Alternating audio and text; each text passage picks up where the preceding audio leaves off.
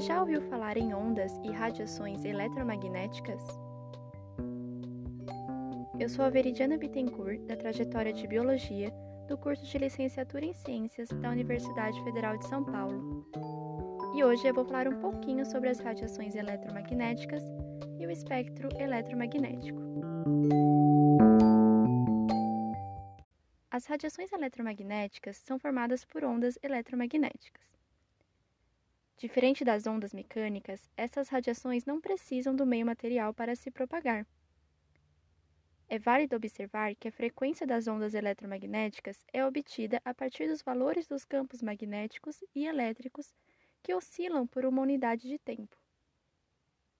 Para entender melhor, podemos olhar para o espectro eletromagnético e entender os diferentes tipos de radiações eletromagnéticas. No começo do nosso espectro, à esquerda, encontramos as frequências de ondas mais baixas com maior comprimento de onda.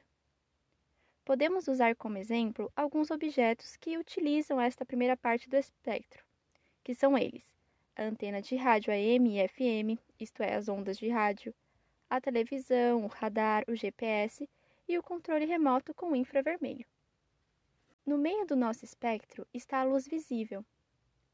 Já na segunda parte, à direita, depois da luz visível, estão as frequências mais altas com menor comprimento de onda. São elas a ultravioleta, como o Sol, os raios X e os raios gama. O espectro eletromagnético pode nos ajudar a entender melhor as radiações eletromagnéticas. É importante lembrar que a primeira parte do espectro estão as radiações não ionizantes, ou seja, são aquelas que não apresentam muito risco para a saúde, enquanto que na segunda parte estão as radiações ionizantes, que apresentam risco à saúde. Viu só? Convivemos com as radiações todos os dias. Graças ao micro-ondas, por exemplo, eu consigo esquentar o meu almoço e ele utiliza a radiação.